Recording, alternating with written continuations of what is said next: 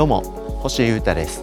ボズニャクという名前で音楽をやっていたりダルジャブステップクラブというバンドに所属しています。ポッドキャストチャンネルミニマリズムとその周辺お聞きいただきありがとうございます、えー、ミニマリズムっていう考え方をインストールしている僕星優太から見える暮らしの話という感じでですね、えー、物とか考え事とかをどんどん減らして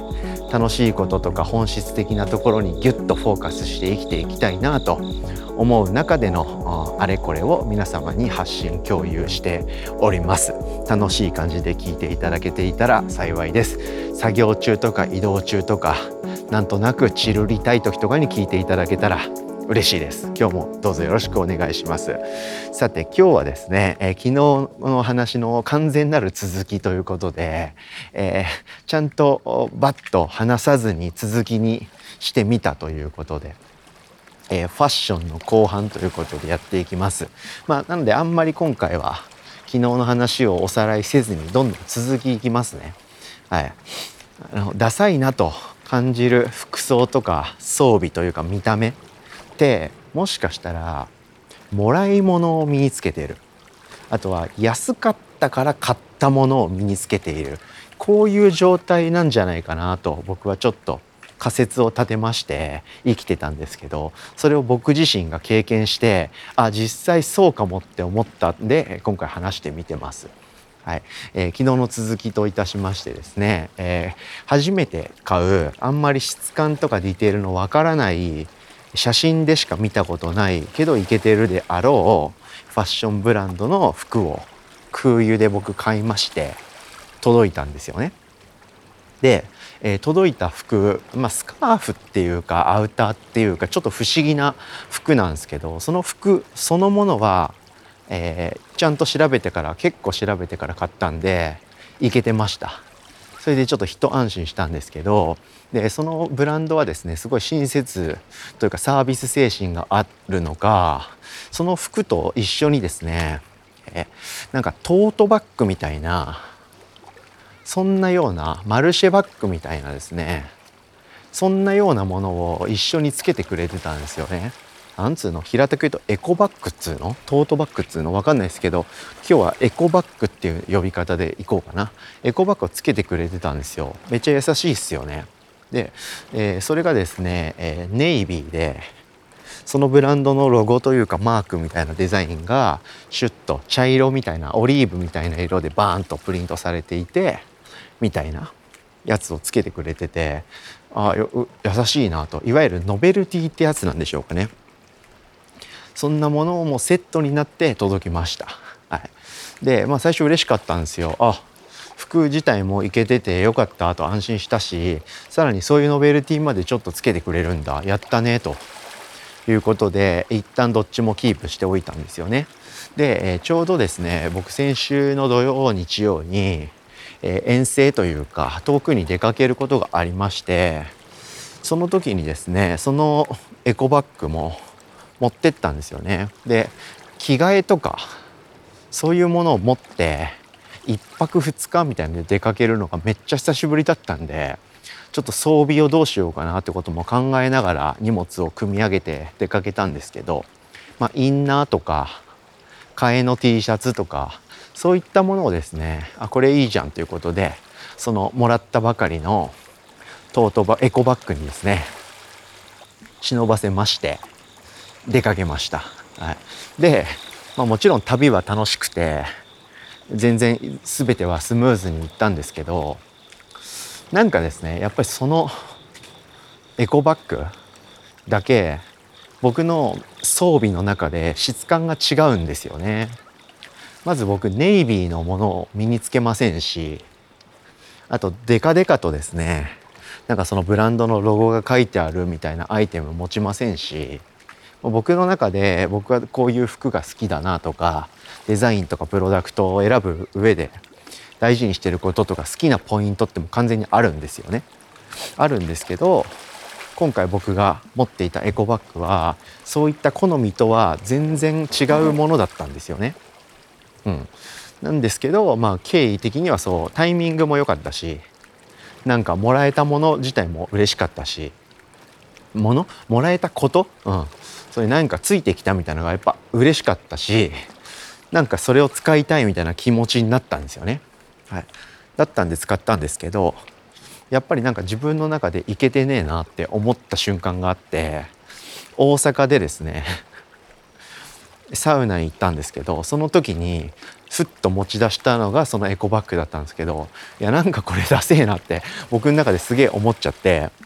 すげえ苦笑いだったんですけどその瞬間からですねあこれは僕がちょっと前に考えてたダサい服装の条件の2つのうちの片方に当てはまってるなって思ったんですよね。もらい物を持っているという状態のことです。でそこからなんか面白くなっちゃってこのエコバッグダセえなってめちゃくちゃ考えるようになっちゃって旅の中盤後半は結構それで僕は結構頭の中がいっぱいでした。でそんなことを考えながら旅から帰ってきまして荷物とか全部を整えまして、僕がやったのはですねちょっと申し訳ないんですけどそのエコバッグは速攻捨てました。はい、こういうことがありましてですね今日はここからいろんなことを僕学びましたんで喋、えりたいなと思って今日はポッドキャストを撮ってみております。やっぱもらい物ですね。もらい物ってダメっすね。はい、でまあ安かったから買ったものっていうのも同じぐらいダメなんですけど今回僕は体感してないんでどっちかっていうともらい物のことを話そうかなと思っておりますなんかいただいたものって捨てづらいっていうかそんな感じしません？なんかもらい物だからなんか大事に扱わなきゃなみたいな感じしませんか？だって僕多分その今回自分で買った服についていたエコバッグはですね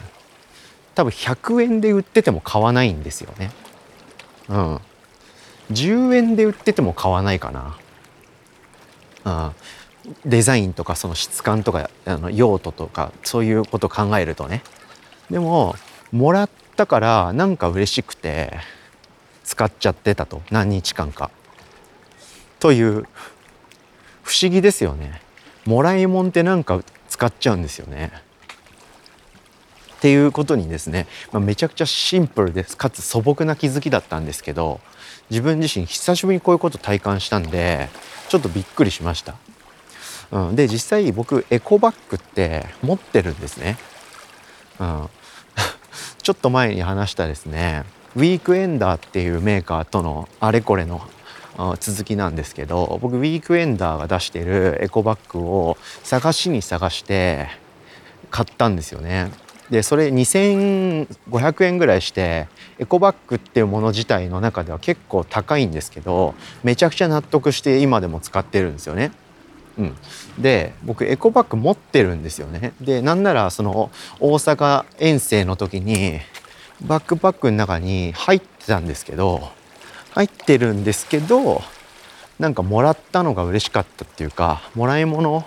だしなんか使ってみようかなみたいな気持ちになったんで、えー、その最近ゲットしたアパレルブランドのエコバッグをさらに使って出かけたんですけどやっぱ必要なかったですね。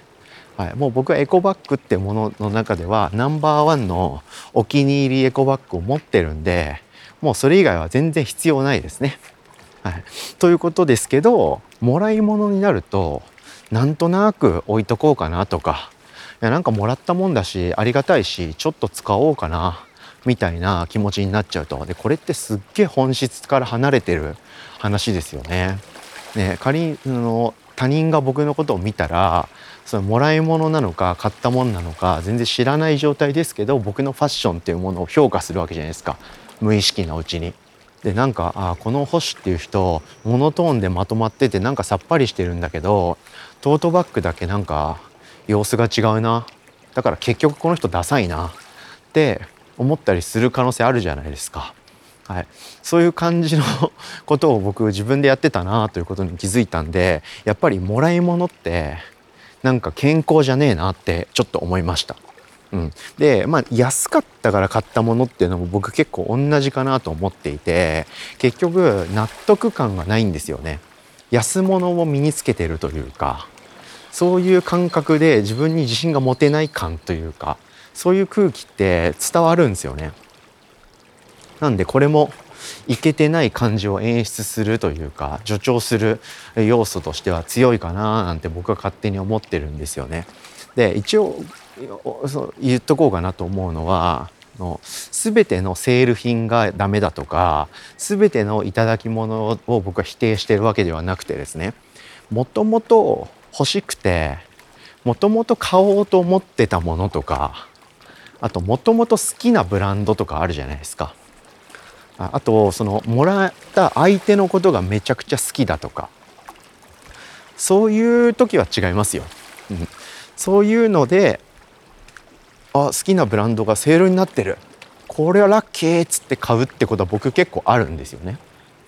なのでアマゾンとかね楽天とかのセールとかは僕一通りチェックするんですよ。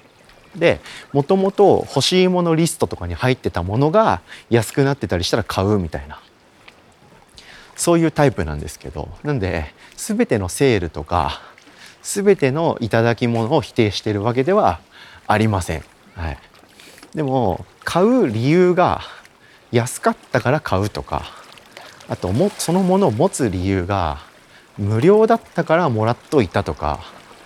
はい、なんかもらったもんだから一旦使ってみるとかそういうのはなんか違うなってやっぱ思いました。やっぱり手元に長期的に残んないっていうかあと自分の中でも納得感が残らないんでそういう空気って伝わるしなんかそういうのって見た目に出るなというふうに思ったんですよね。なんで今日はですね次回の念も込めてこれを伝えたいなと伝えたいというか残しておきたいなというふうに思いましたんですごく変な角度からミニマリズムを考察する回としてえ今日は録音してみました結局何が言いたいかっていうとちゃんとした服装というかちゃんとした装備というかね身につけるものをちゃんと自分の納得した状態に整えるためには自分で調べて好きになったものを定価定価で買ってもいいと思えるものをしっかり揃えるしかないなということに気づきました。あ気づきましたっていうかやっぱりそうだなということで認識を固めた先週今週の僕です。でで結局定価で買ってもいいと思えるものだけどメルカリでめっちゃ安くなってるからラッキーっつって手に入れたとかはい、すごく好きでなブランドでいつでもそれを身につけてたいと思ってたものがまさかのあの人からいただけたとかそういうのはもうハッピー以外の何物でもないと思うんですよね。はい、なのでそういうことはまた別の話なんですけど、まあ、安いからまあ買っとくみたいな、まあ、T シャツなんて何個あっても別にいいでしょう。だからまあこれ安いし買っとくかとか。あまあもらえるんだったらもらっとこうかなとか。そういうのは全然違うなというふうに僕はまた学んでしまいました。という回です。はい、これがですね誰の何に響くのかなんてことはわからないんですけど、はい、日々皆さん服とかですね装備とかって買うと思いますんで、まあ、その買う時のですね一つの考え方の一つとして、まあ、こういうこと考えてるやつもいるんだっていうぐらいの感じで聞いていただきつつなんか物が増えてしょうがねえなとかなんとなく最近いけてない気がする自分って。考えてる人がもしいたらね、はい、その時にちょっといろいろ過去のことを思い出してみるとあ確かにと。もらい物でクローゼットが溢れてますとか。なんかセールで買ったものセールに飛びついて買ったはいいもののみたいな状態かもみたいに思う人がいたらですねはい、断捨離の参考にしてみてはいかがでしょうか。ということでですね今回はファッションから紐解くミニマリズムということで前半後半に分けてちょっと不思議な回になったかもしれませんけれども僕なりの